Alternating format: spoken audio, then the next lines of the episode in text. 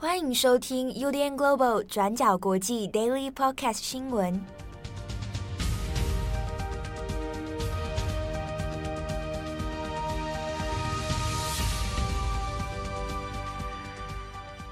Hello，大家好，欢迎收听 UDN Global 转角国际 Daily Podcast 新闻。我是编辑七号，今天是二零二二年五月六号，星期五。那在今天的 Daily Podcast 开始之前呢，七号在这边先跟大家报告几件事情哦。第一个，我们先来看一下这个礼拜呢，其实转角国际做了一个菲律宾大选的专题。那这是由我们的编辑会议哦，可以说是呕心沥血、酝酿多时的这个作品。其中一部分呢，是我们这个礼拜的重磅广播。好，那我们大家也可以来期待。那在这一次的专题里面呢，有分成几个部分哦。之中有一些是菲律宾人的专访，而且呢，这次是有针对不同阵营的人士哦。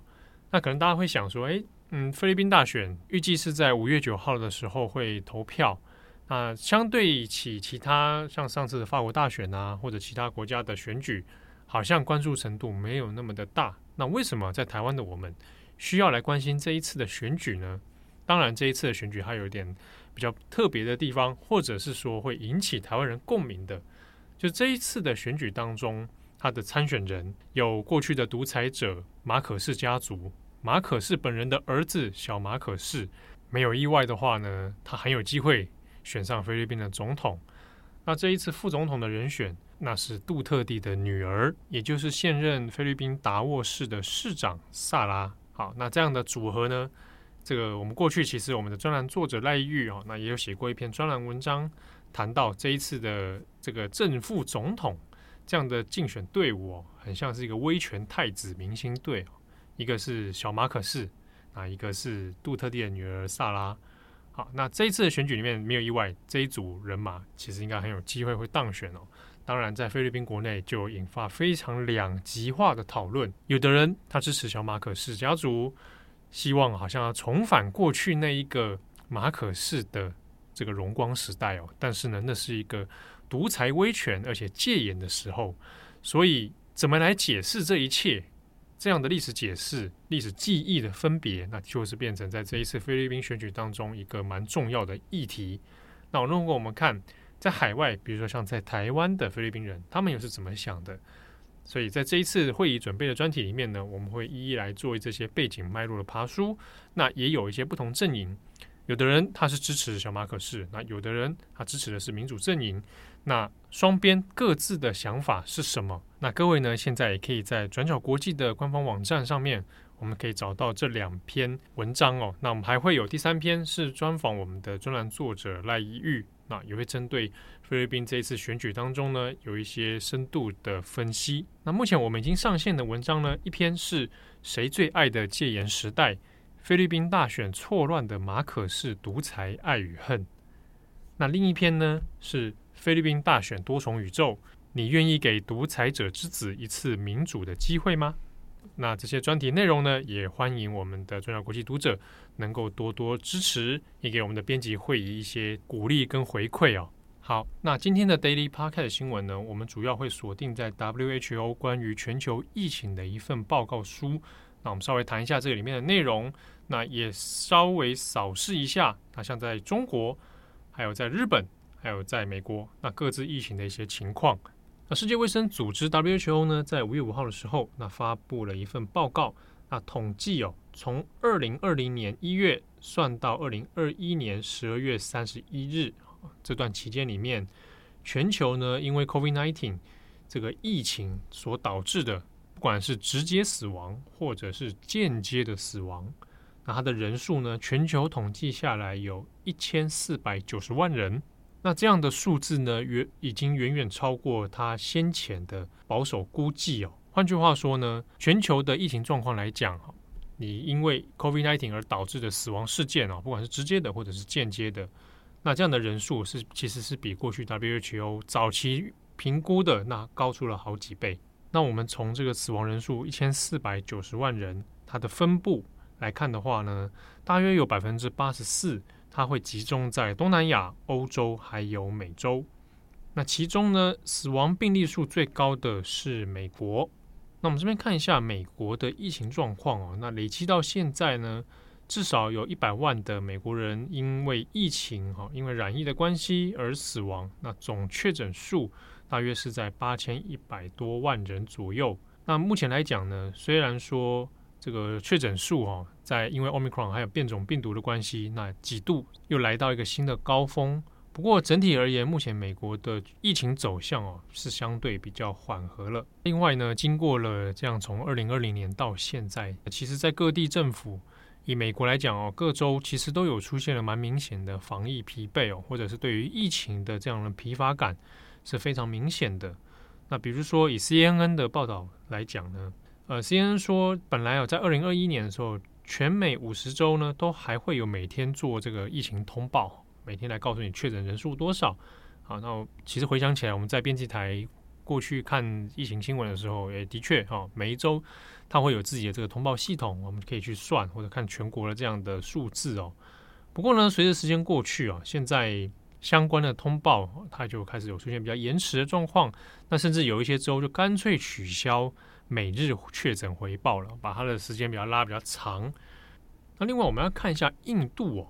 在 WHO 这一份报告里面呢，印度呢其实也是其中一个比较严重的国家。那其实过去我们看两年多以来，那也的确如此哦。就已知的统计记录来看哈，我们这边先没有特别谈中国哈，因为原因是因为中国虽然账面上数字相对是比较低，不过呢，这个数字的确它有它的政治脉络存在哦，是不是百分之百的透明？那这个是我们比较存疑的。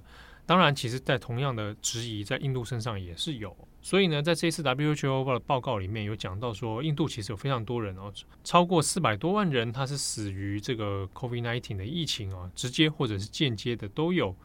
但是呢，对比印度自己官方的数字，那是远远高出了许多。那印度官方的说法是，这个高出超过十倍了啊。所以，印度政府对于 WHO 这份报告。它是提出了严正的抗议啊，说这个 WHO 统计是有缺陷的，是有误的。那印度呢的防疫政策其实是相当成功，所以呢，跟 WHO 所讲的状况哦，它是完全不一样。那印度官方自己的说法是，截至目前为止，那死亡人数应该是只有五十万人左右哦，那并不是 WHO 所说的这么的多，超过百万。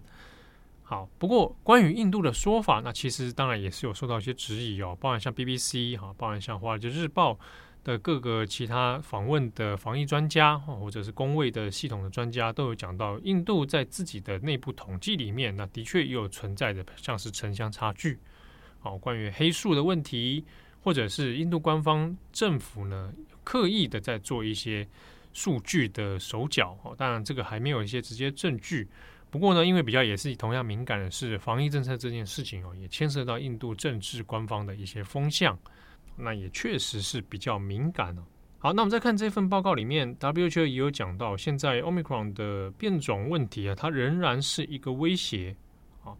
那在五月二号的时候，南非有通报，像是 Omicron 的新的亚种啊，BA4、BA5，那都有一些若干的这个确诊病例的。好，所以。相关的这种疫情变种，然后再感染，那它的威胁仍然是存在的，还没有办法完全的消失哦。好，那我们这边也来看一下中国的情况。那比如说，在上海，现在封城到现在也差不多有一个月了。那上海的企业呢，目前有出现开始陆续复工的这样情况，但是整体而言，上海的疫情仍然算是相对是严重的。那我们看五月五号的统计数据。那中国里面新增的病例里面，四千六百二十八例确诊。不过呢，总数来说仍然是以上海为多。在这个全部人数里面，上海的确诊人数通报有四千两百六十九例。那我们那边看一下北京。那北京近期它的气氛也是相对比较紧张一点。虽然说感染数字并没有像上海这样啊四位数的这种状况。那像五月五号新增的病例是五十五例。不过，北京毕竟是这个所谓的天子脚下啊，它是中国的首都，而且是有政治的色彩的一个首都，所以呢比较紧张一点啊。那像是先前这个北京的朝阳区啊，那都有限进入，说有部分的区域要做全部核酸。那先前前两天啊，还说的朝阳区的人就全部都只能居家办公。好，那这边有机会的话，我有在想说，转角国际可能日后我们来做一个题目啊，来讲一下北京朝阳区为什么我们好像常常在不管是广播啊，还是我们的这个文章里面，常常会特别提到啊，为什么北京那么多区你不提其他的地方啊？你偏偏要提朝阳区？朝阳区到底是什么啊？这个有机会的话，我想想，如果读者也有兴趣啊，听友有兴趣，我们可以或许来做一个专题哦，来特别讲北京朝阳区。那刚好，我记得我们的读者当中还有听友，有的人是人此刻身在中国的，好，那大概多少都会知道一下这个朝阳区的特别之处。好，我们讲一个比较直接的，有很多的外使啊，外国的大使，他们的家族或者是这个这个住居住的地方哦，很多是在朝阳区这里。那在朝阳区呢，也有不少这种呃外国人会聚集的地方。那它也有一些蛮重要的金融大楼，是在这边。好，那另一边我们看一下，在中国这边也有再一次的哦，是在强调说关于这个动态清零这件事情，那依然是不会动摇的。那这一次呢，是由中国国家主席，也就是习近平，他在五月五号的时候啊，在中央政治局常委的这个会议会议上面哦，仍然再一次的重申要坚持动态清零这一个政策啊，那。呃，过去动态清零的强反复强调，那各级其实各级单位都有做过了。那这一次再一次强调，其实并不意外。不过呢，因为是由习近平本人来说，所以他又在政治上面显得是比较重要哦。那习近平就说啊，过去打赢了武汉保卫战，那一定这一次也能够打赢大上海保卫战。好，那这边是中国的部分，我们下边来看一下日本。日本首相岸田文雄，那目前他人正在英国访问哦。那在当地时间五月五号的时候呢，他也有在英国做了一个公开演说。那岸田呢就讲到，呃，日本呢在过去应对 Omicron 疫情的时候呢，哎，开始比较收紧了。那所以算起来像是算是相对成功啊。那昨天的影片里面，其实我看了一下，就是岸田有说日本的防疫政策，我们现在以总结而言，目前算是成功的。好，当然这个这句话，这当然听在其他国家耳里呢，这个，诶，五味杂陈呐，哈。就是如果以日本这样的状况，就能够算是成功了吗？好，那也是蛮特别的。好，那岸田这边有讲到说，最快有机会的话，最快会在六月份的时候呢，要放宽防疫封锁政策。那这边主要针对的是关于入境的问题啊，那可能会针对以 G Seven 的国家为主哦。G Seven 里面国家，如果你要入境日本的话，那条件可能会更加的宽松，原则上会从六月的时候开始。所以呢，已经有一些人，呃，在台湾啦，有一些人已经说准备要去把日币换起来哦。那大家应该听得懂是什么意思。好，那在我们来看下日本的疫情。在之前呢，欧米狂的疫情当然是也让日本重新又烧了好几波哈。不过以近一个多月以来的状况来讲，它还是呈现一个趋缓的走势。好，那我们算五月五号的统计资料，日本全国呢是确诊人数两万零七百七十九人，死亡人数是十八人。那最严重的地区还是以东京哦，东京的单日确诊是两千三百二十人，其次是大阪一千两百四十三人。这个数字比起过去像今年啊二月三月来讲，那是真的低了很多哦。比比如说今年二月的时候呢，那可以高到八万多人，全国八万多人哦。那东京更不用讲，那也是破万的。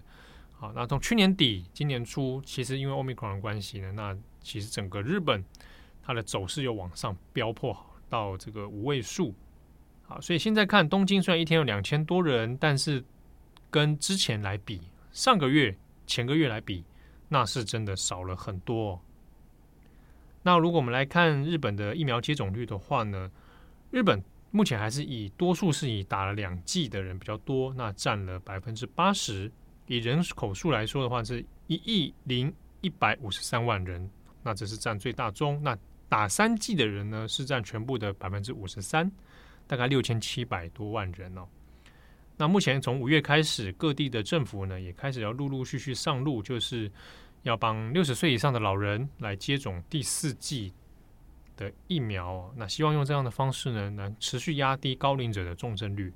那安田文雄他在英国的演说里面也是蛮信誓旦旦的，就讲说六月份的时候，期望在经济方面日本就可以重拾正常的步调。好，那当然有没有这么这么顺利，其实也不太确定哦。不过呢，今年就是前不久四月二十九号开始的黄金周假期哦。好，我们从黄金周假期大概可以看出一些端倪。今年的黄金周假期呢，那已经取消了移动的限制啊，基本上出游是解禁的啊。那在各地新闻的报道里面也有看到说，有一些观光设施当然就或者观光区域啊，人潮就这个大幅的涌现啊。那甚至还有媒体说，哎，有有些业者认为他们的业绩已经回到了疫情前的盛况了。好，那或许这一次的黄金周假期可以看出。